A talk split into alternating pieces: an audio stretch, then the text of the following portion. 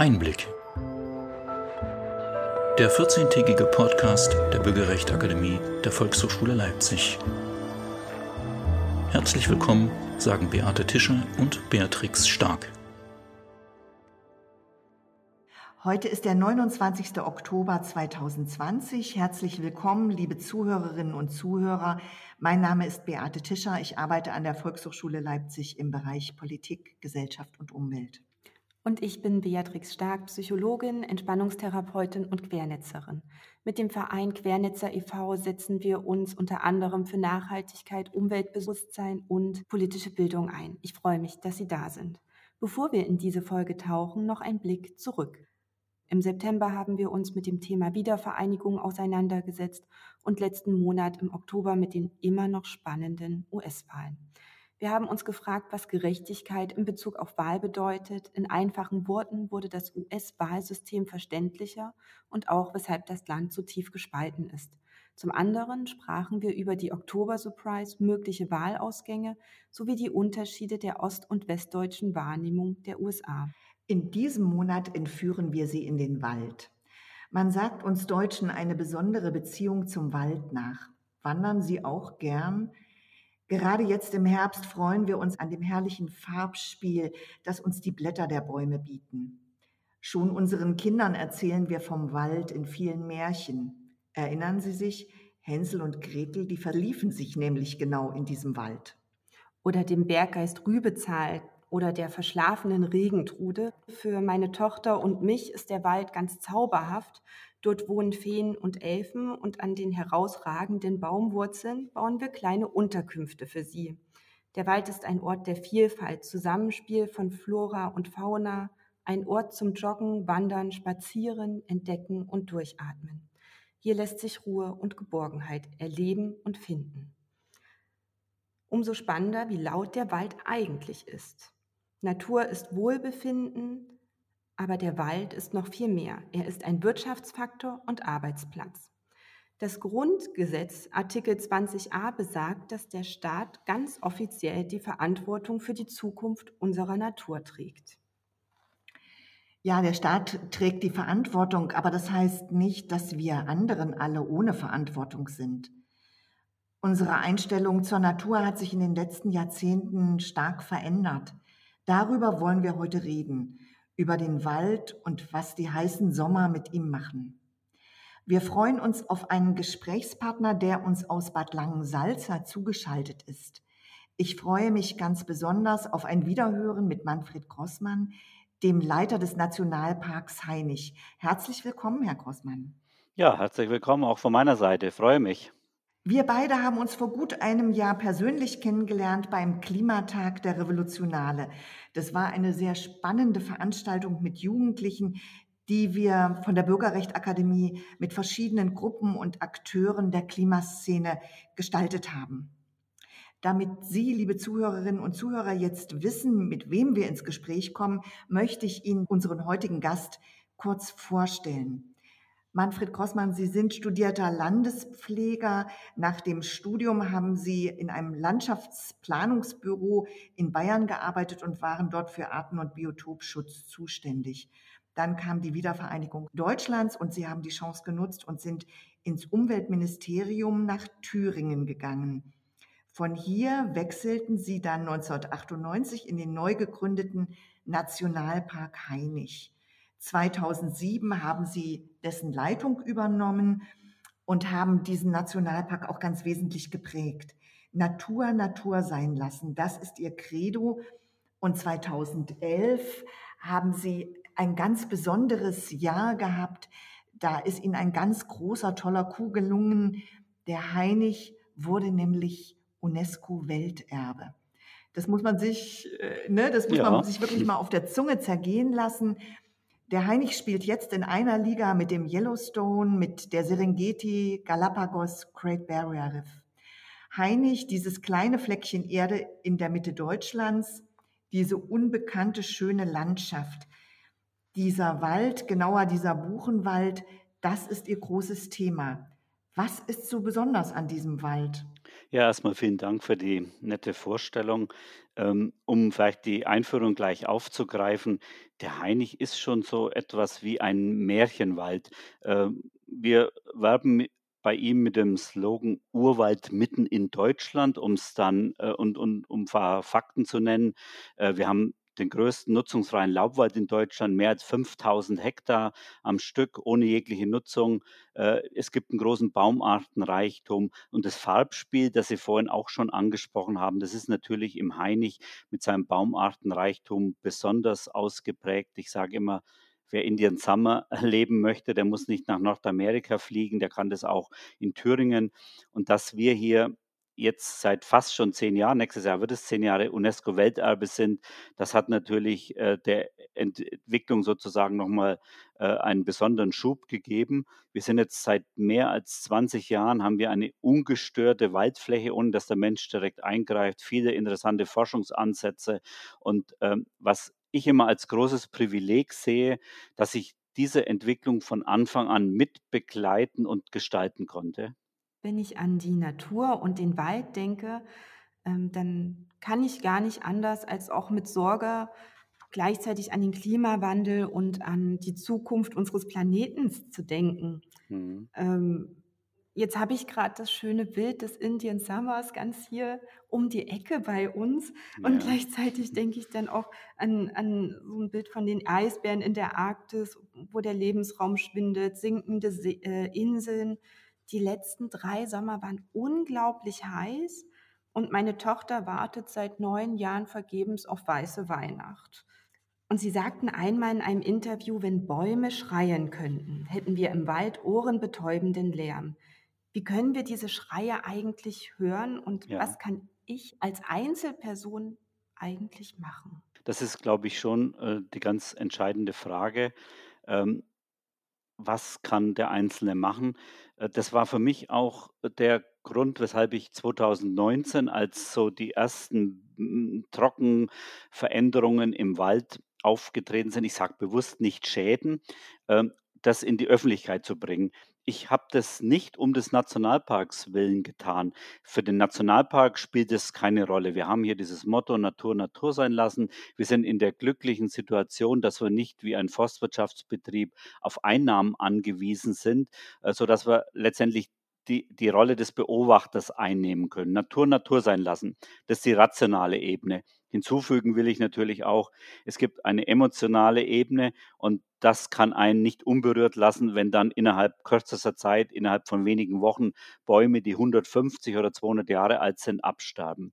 Aber nochmal zurück für den Nationalpark spielt das Thema keine Rolle. Die Natur wird sich entwickeln, egal was wir machen. Was aber das Entscheidende doch ist, äh, dass man mit Hilfe auch des Waldes, zu dem den Deutschen, denke ich, auch zu Recht so eine besondere Beziehung nachgesagt wird, diese, dieses, diesen abstrakten Begriff Klimawandel herunterbrechen auf, ja, auf unsere unmittelbare Umgebung. Sie haben gerade den Eisbären genannt. Was ich aufzeigen will mit den Veränderungen im Nationalpark Hainich ist, dass der Klimawandel nicht etwas ist in ferner Zukunft, in fernen Ländern mit exotischen Tierarten wie dem Eisbären, sondern hier und heute bei uns angekommen ist mit Veränderungen, die ganz gravierend jetzt schon sind und noch viel gravierender sein werden, wenn wir nicht entscheidend gegensteuern. Und diese Begrifflichkeit mit dem ohrenbetäubenden Lärm, das habe ich eben auch genutzt im vergangenen Jahr, um auf die Dringlichkeit aufmerksam zu machen, selbst wenn jetzt vielleicht das Jahr 2020 so ähm, 'ne gewisse Atempause war, die, ähm, denn der diese dramatische Verschlechterung hat sich nicht unbedingt fortgesetzt, ist aber nach wie vor dann ein sehr unbefriedigender Zustand. Aber letztendlich, was würde der Wald denn von uns fordern? Was sollen wir machen? Und da steht ganz oben an, ernsthaft mit allen Kräften den Klimawandel bekämpfen, äh, einen anderen Umgang mit der Umwelt angehen, so wie wir es jetzt schaffen geschafft haben und sicherlich auch weiterhin schaffen werden, mit der Herausforderung Corona umzugehen, muss es uns auch gelingen, alle Kräfte zu bündeln und das Thema Klimawandel ernsthaft anzugehen und nicht in ferner Zukunft, sondern der Klimawandel ist hier und heute und jetzt. Der Klimawandel ist hier und jetzt und heute, haben Sie eben gerade gesagt. Das ist ja auch eine Forderung, die die Jugendlichen immer wieder an uns stellen. Ja. Unsere Zukunft beginnt jetzt und heute. Das sind die Demonstrationen, die wir erleben bei Fridays for Future. Unsere Einstellung zu Tieren hat sich zum Beispiel sehr stark verändert in den letzten Jahrzehnten. Wir haben jetzt sogar den Tierschutz seit 2002 im Grundgesetz verankert. Es gibt Menschen, die sagen, ein solches Umdenken brauchen wir auch für die Bäume. Wir erleben, dass der Peter Wohlleben, ein Erfolgsautor, der sehr, sehr viele Bücher verkauft, der spricht davon, dass Bäume Lebewesen sind mit sozialen Bindungen. Er erzählt, dass die Bäume sich um ihre Kinder kümmern, dass sie die mit Nährstoffen versorgen. Das ist immer so ein bisschen, wo man denkt, wow, stimmt das wirklich? Ist das eine Spinnerei? Äh, wie stehen Sie dazu? Würde denn eine Einstellung, die mehr auf eine Gefühlsebene geht, wie ich sie eben gerade beschrieben habe, würde das unsere Einstellung zum Wald verändern? Könnte das ein Ausweg sein? Ich glaube, das ist schon ein Ansatz und ähm, der Erfolg von Peter Wohlleben, die Verkaufszahlen, die zeigen ja auch, dass er da durchaus einen Nerv trifft und Interesse weckt bei Menschen zum Thema Wald. Was aber der nächste Schritt ist, und da wird es dann ja wesentlich schwieriger, äh, es muss uns allen klar sein, dass Veränderungen in der Umwelt, ob das jetzt der Wald ist oder in der Landschaft, in der Kulturlandschaft, dass das äh, immer Ausdruck ist auch unseres Lebensstils. Und äh, Sie haben gerade den, den Tierschutz angesprochen. Da ist sicherlich mehr Bewusstsein da. Es ist im Grundgesetz verankert. Aber justament heute Morgen habe ich die Zahlen gelesen zu unserem Fleischkonsum und der ist praktisch in den letzten zehn Jahren mehr oder weniger gleich geblieben. Und das sind Dinge, wo es uns gelingen muss, über verschiedene Ansätze und Peter Wohlleben, wie gesagt, der hat dann hier doch auch ganz viele Menschen erreicht, über diese verschiedenen Ansätze es zu erreichen, dass wir tatsächlich einen anderen Umgang mit diesem beeindruckenden Ökosystem Wald machen. Äh, ich sage jetzt bewusst Ökosystem Wald und gehe weg von den, von den Bäumen. Die Bäume sind natürlich das prägende Element vom Wald, gar keine Frage. Aber es sind ja ganz viele Komponenten, viele äh, Arten, die hier mit eine Rolle spielen, ob das Pflanzen oder Tiere sind, die Pilze, die Mikroorganismen. Und äh, das äh, haben wir vielfach in der Vergangenheit äh, rein als, als Wirtschaftswald, als, als Rohstofflagerstätte betrachtet. Aber Wald ist, ist viel, viel mehr. Und Wald ist eben, was ich vorhin auch schon gesagt habe, sinnbildlich äh, durchaus für den Umgang von uns mit unserer Umwelt, wo wir Ressourcen äh, überstrapazieren, wo wir Planungen machen, wo dann jedes Jahr äh, Zuwächse erfolgen müssen an, an Erntemengen im, im Wald und ignorieren völlig äh, die Natur, äh, die eben Begrenzungen hat. Aber wir sind so sehr auf dieses Wachstum programmiert, immer mehr und immer weiter und, und, und, und noch mehr Ausbeutung, dass man dann irgendwann an einen Punkt kommt und wir sind global betrachtet schon längst über diesen Punkt hinaus, wo wir diese natürlichen Ressourcen überstrapazieren. Es gelingt uns ja dann als reiche Nation äh, mit äh, Hilfe dann äh, unserer wirtschaftlichen äh, Möglichkeiten, dann zum Beispiel Rohstoffe äh, aus anderen Ländern zu holen. Das kann aber auch nicht die, die Lösung des Problems sein. Wir müssen viel, viel stärker äh, uns immer hinterfragen, was tun wir der Umwelt an? Und da nochmal ist der, der Klimawandel und die, die jetzt für alle sichtbaren Auswirkungen im Wald doch, finde ich, extrem erschreckend. Sie haben eben gesagt, Wald ist nicht gleich Wald. Mhm. Wir sprechen auf der einen Seite vom Nationalpark. Wir haben in Deutschland 16 Nationalparks. Die haben aber in ihrer Gesamtfläche äh, betragen die nur 0,6 Prozent der Gesamtfläche Deutschlands insgesamt. Das ja. heißt, das ist nicht wirklich viel. Nein. Wir haben dann den Wirtschaftsfaktor Wald, das haben Sie mhm. eben auch schon mhm. angesprochen. Das heißt, da haben wir natürlich auch die Waldbesitzer, die den Wald bewirtschaften. Da haben wir die Arbeitsplätze, die dranhängen. Und immerhin wird die Hälfte des Waldes, den wir in Deutschland haben, der wird genau so eben bewirtschaftet. Das ist nicht ganz wenig. Wirtschaftswald und Mhm. Nationalpark. Sie haben es so ein kleines bisschen angedeutet. Mhm. Das sind im Prinzip eigentlich zwei ungleiche Geschwister, Ja. die die sich so erlebe ich das oft in der Wahrnehmung, äh, doch sich in Rivalität befinden. Kann man das so Mhm. ein bisschen ausgleichen, um aus dieser Rivalität rauszukommen, oder ist die Rivalität vielleicht sogar ganz sinnvoll? Also, ähm, das ist eine meiner Lieblingsfragen, wenn ich, ähm, Menschen durch den Nationalpark führe. Äh, wie viele Nationalparke gibt es in Deutschland? Kann man sich leicht merken. Sie haben es gesagt, 16 Nationalparke aktuell, so wie die Bundesländer. Und wenn ich dann immer frage, was haben die für einen Anteil an der Landesfläche, dann kommen so 5, 6% oder auch mal 10% ganz mutige, andere sagen 2, 3% Und tatsächlich sind es gerade mal ohne die Wattflächen im im, äh, in ähm, in der Nordsee sind es diese 0,6% Und da gibt es erheblichen Nachholbedarf und auch ja, wenn wir konkret auf den Wald kommen, die alle unsere Nationalparke, abgesehen von den Wattenmeer-Nationalparken, haben ja Wald als Schwerpunkt des Schutzes. Das liegt nun mal daran, dass wir von Natur aus ein Waldland wären. Wenn man aber jetzt anschaut, ähm, wie sieht die Verteilung zwischen Wirtschaftswald und ähm, ungenutzten Wald aus, hat man in den letzten Jahren, zum Teil vielleicht heute noch, den Eindruck bekommen bei den Auseinandersetzungen zwischen Förstern und Naturschützern, es geht um das Entweder-Oder oder halbe-halbe. Tatsächlich, um was geht es denn konkret? Es gibt eine ähm, Zielsetzung der Bundesregierung aus dem Jahr 2007, 5 Prozent der Waldfläche aus der Nutzung zu nehmen und zwar bis zum Jahr 2020. In diesem Jahr befinden wir uns jetzt, es ist bald zu Ende und wir haben keine 5 Prozent erreicht, sondern gerade mal 2,8 Prozent. Wir sind auf dem Weg dorthin, das ist auch gut. Wir, ich denke, in den nächsten Jahren werden wir es auch schaffen. Wir müssen es viel schneller erreichen. Mit, da müsste mehr Ambitionen da sein. Aber das bedeutet dann, äh, dass wir das Verhältnis von derzeit noch, sagen wir mal, 97 Prozent Nutzungswald, äh, genutzter Wirtschaftswald zu drei Prozent ungenutzten Wald gerade mal auf verschieben auf 95 Prozent zu fünf. Und dass das für so große Irritationen im Bereich der Forstwirtschaft, der Holzindustrie gesagt hat, kann ich nicht nachvollziehen. Das hat natürlich damit zu tun, dass man Rohstoffmöglichkeiten nicht verlieren möchte, dass Arbeitsplätze dann auf dem Spiel stehen, in Klammern, die aber in anderen Bereichen auch wieder entstehen können.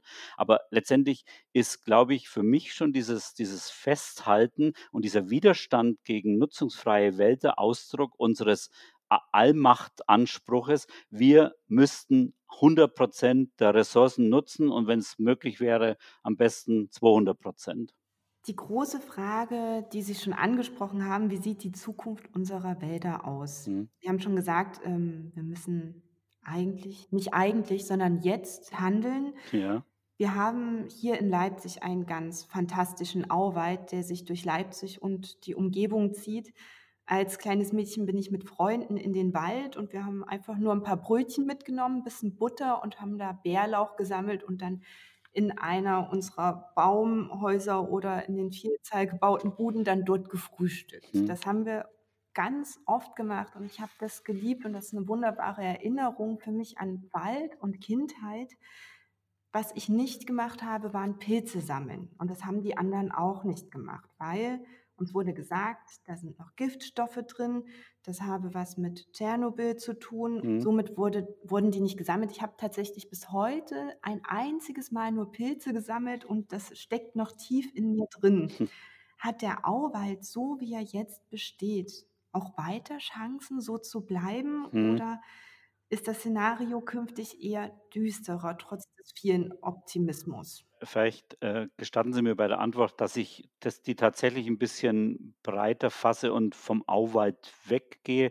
Der Auwald ist vielleicht auch nochmal so eine ganz besondere Situation, weil er auch von regelmäßigen Überschwemmungen lebt und äh, ein ganz besonderer Lebensraum ist. Äh, der prozentual betrachtet in Deutschland eine ganz geringe Rolle spielt. Vieles ist ja vernichtet worden, aber natürlich für die Menschen, die den vor der Haustür haben, unersetzlich ist. Das ist ganz klar. Wenn ich den Wald insgesamt in Deutschland betrachte, dann wäre ja von Natur aus, hätten wir überwiegend Buchenwälder zu zwei Dritteln, 66 Prozent exakt. Davon sind heute noch fünf Prozent übrig. Was unser, unseren Wald auszeichnet oder was für das Leben unseres Waldes existenziell ist, das ist das gemäßigte Klima. Wir leben also in einer Klimazone, die sich gemäßigtes Klima nennt. Und die ist natürlich besonders gut für langlebige Organismen. Und Bäume sind zweifellos langlebige Organismen. Sie brauchen stabile Bedingungen. Diese stabilen Bedingungen, die scheinen weg zu sein. Also Gewissheiten, die wir über Jahre, Jahrzehnte, ja gar Jahrhunderte hatten, was den Wald betrifft oder überhaupt unser, unser Umfeld, das ist heftig in Frage gestellt. Von daher ist diese Frage auch immer, wie sieht die Zukunft unserer Wälder aus, seriöserweise gar nicht eindeutig zu beantworten.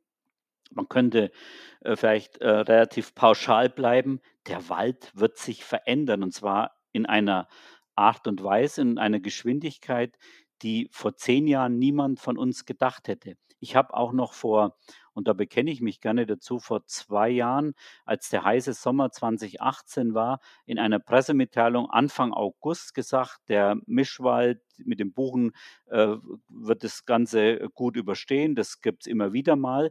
Und im nächsten Jahr muss man schon äh, sehen, zumindest an bestimmten Standorten, ist es in Frage gestellt. Äh, von daher sind so hm, ewige Gewissheiten, werden dann tatsächlich in Frage gestellt. Und wie dann der Wald der Zukunft tatsächlich aussehen wird, das ist ganz schwer zu sagen. Neulich hat mal einer gesagt, er wird auf alle Fälle anders aussehen als derzeit wie sieht denn unser Wald derzeit aus? Und das ist dann schon, das zeigt dann auch, vor welcher Herausforderung die Forstwirtschaft steht oder die Gesellschaft insgesamt. Ähm, ich habe ja gesagt, wir haben von Natur aus überwiegend Buchenwälder. Äh, die sind in Deutschland weitgehend verschwunden. Äh, heute dominieren Fichten und Kiefern. Das sind die beiden häufigsten Baumarten. An dritter Stelle erst kommt die Buche. Fichte und Kiefern, die von Natur aus in Deutschland im einstelligen Prozentbereich nur einen Anteil hätten, die nehmen heute nach wie vor auf großer Fläche in Monokulturen äh, hier die, die, die Flächen ein. Es sind vielfach Altersklassenbestände, die sehr anfällig sind. Und äh, die, die Zielsetzung in der Forstwirtschaft ist schon seit langem, diese Bestände zu gemischten Beständen umzubauen. Jetzt schlägt aber der Klimawandel gnadenlos zu, in Gefolge dann der Borkenkäfer und andere Schädlinge. Und was eine große Lehre sein muss natürlich jetzt hier für die Zukunft, der Wirtschaftswald, den werden wir nach wie vor brauchen, gar keine Frage. Und Wirtschaftswald ist ja auch äh, etwas sehr Wichtiges, um nachwachsende Rohstoffe zu haben. Es ist dann so, dass äh, definitiv in der Zukunft unsere Waldbestände mit den Bäumen wesentlich vielfältiger sein müssen. Schon im Sinne der Risikominimierung kann es für die Zukunft nicht mehr sein, dass wir auf großer Fläche Bestände haben, die von einer einzigen Baumart dominiert werden, sondern es muss versucht werden, die natürlichen Kräfte, äh, die die Kräfte der Natur auszunutzen, äh, natürliche Entwicklungen zuzulassen und bei Pflanzungen dann mehrere Baumarten zu nehmen, um dann eben gewappnet zu sein für das, was kommen wird. Äh, es gibt auch kein Patentrezept für die Zukunft. Manchmal ist dann von ähm, ähm, ja, bestimmten Baumarten die Rede, den Wunderbaumarten, die alle Probleme lösen. Das wird es definitiv nicht geben. Es gibt dann zum Teil Überlegungen, man könnte hm, Bäume aus dem Mittelmeerraum anpflanzen, die die Trockenheit besser überstehen. Das mag durchaus sein, nur wir werden auch in Zukunft, wenn auch nicht mehr jedes Jahr wie in der Vergangenheit, aber immer wieder mal heftige Fröste haben. Also es ist jetzt eine Phase der Unsicherheit, ähm, wo dann diese, diese Stabilität des Klimas äh, ins Wanken geraten ist. Keiner weiß, wo es genau hingeht. Und das ist die ganz, ganz große Schwierigkeit ja für die Forstwirtschaft, die auf das angewiesen ist, dass man lange Zeiträume betrachtet. Ich habe kürzlich äh, eine ähm, Forsteinrichtung gesehen, das fand ich sehr interessant von glaube 1797 und da war ganz akribisch aufgeführt, in welchen Jahren welche Bestände in welchem Umfang genutzt werden. Und es war bis 1997, also über 200 Jahre war das geplant. Das ist äh, interessant, aber das wird für die Zukunft, das hat sicher in den letzten 200 Jahren auch nicht so funktioniert, aber für die Zukunft ist es erst recht mit einem ganz, ganz großen Fragezeichen zu versehen. Heißt das mit anderen Worten, es könnte auch eine Chance geben für die Nationalparks, dass, wenn der Wirtschaftswald nicht mehr so attraktiv ist, dass man dann doch sagt, okay, wir geben dann diese oder jene Fläche in, wandeln wir um in einen Nationalpark? Also das ist das, äh, was ich vorhin auch schon angesprochen habe. Wir haben eh noch dieses Defizit aus der Zielstellung der Bundesregierung, fünf Prozent der Waldflächen aus der Nutzung zu nehmen. Das ist jetzt aus meiner Sicht nicht überambitioniert, aber offensichtlich war selbst dieses Minimalziel, über das dann vielleicht äh, Länder in den Tropen, die noch über echte Urwälder verfügen, die noch über große Flächen von Primärwäldern verfügen, auch nur den Kopf schütteln können. Äh, selbst das war in diesen mittlerweile 13 Jahren nicht umsetzbar. Ich habe ja gesagt, wir sind gerade mal auf einem guten halben Weg. Wir sind auf dem Weg, das will ich auch äh, nicht äh, schlecht reden. Das wäre vor ich sage mal, vor 30 Jahren auch unvorstellbar gewesen, dass es eine Zielsetzung der Bundesregierung gibt, Wälder aus der Nutzung zu nehmen und die Länder, alle Länder mitziehen, wenn auch in unterschiedlichem Umfang. Aber wir haben es selbst in 13 Jahren nicht geschafft und äh, da gibt es dringenden Nachholbedarf. Ob sich das dann in Nationalparken ausdrückt, das ist eine andere Geschichte. Das hängt ja auch damit zusammen, dass man dann große zusammenhängende Flächen braucht, was nicht so einfach ist. Da haben wir, äh, da gibt es sicherlich auch noch Potenzial in Deutschland, aber zunächst sollte es meines Erachtens nach gelingen, diese Zielsetzung umzusetzen.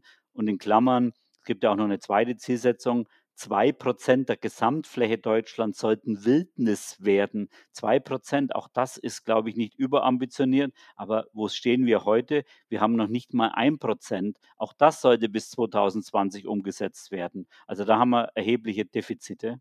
Lieber Herr Grossmann, wenn Sie sich den ganzen Tag mit Wald und mit Bäumen beschäftigen, haben Sie da eigentlich auch einen Lieblingsbaum oder eine Lieblingsbaumart? Jetzt müsste ich natürlich als Leiter des Nationalparks Hainich sagen, ähm, die Buche.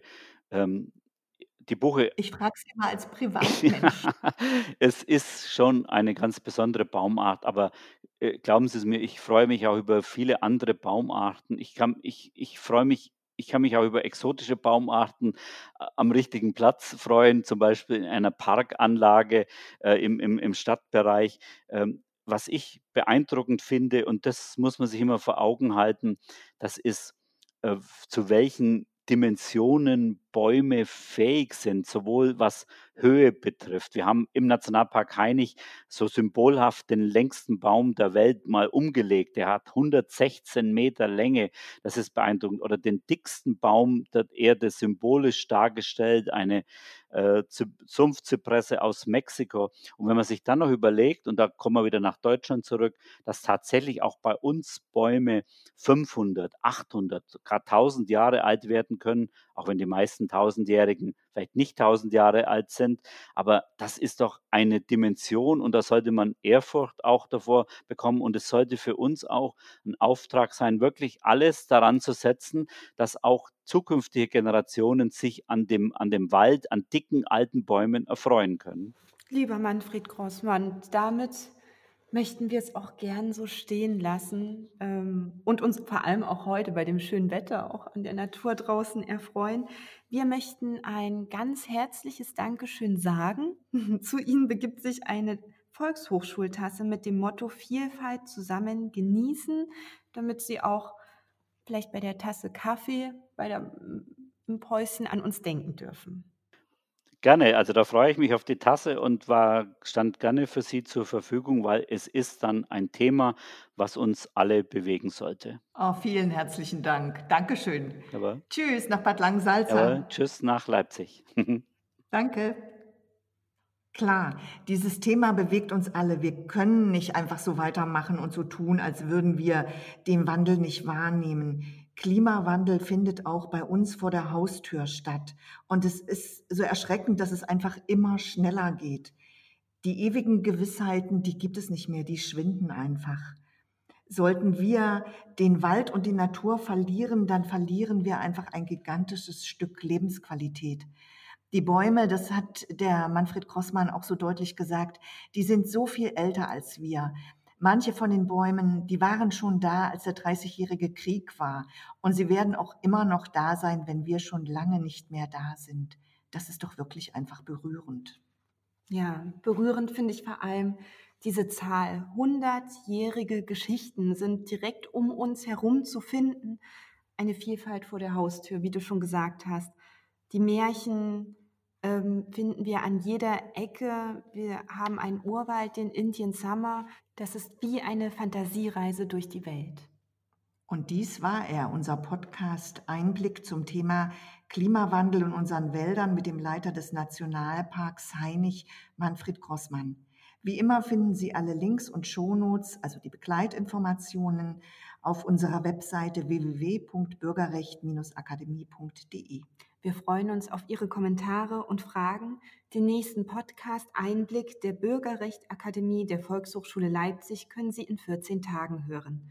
Dann fragen wir noch einmal nach dem Klima und dem Wald und freuen uns auf ein Gespräch mit Pierre Ibisch, Professor für Nature Conservation an der Hochschule für nachhaltige Entwicklung Eberswalde. Fürs Zuhören bedanken sich heute Beatrix Stark und Beate Tischer, Technik Eva Riemer und Nadine Rangosch, hinter den Kulissen Gesine Oltmanns und bleiben Sie neugierig.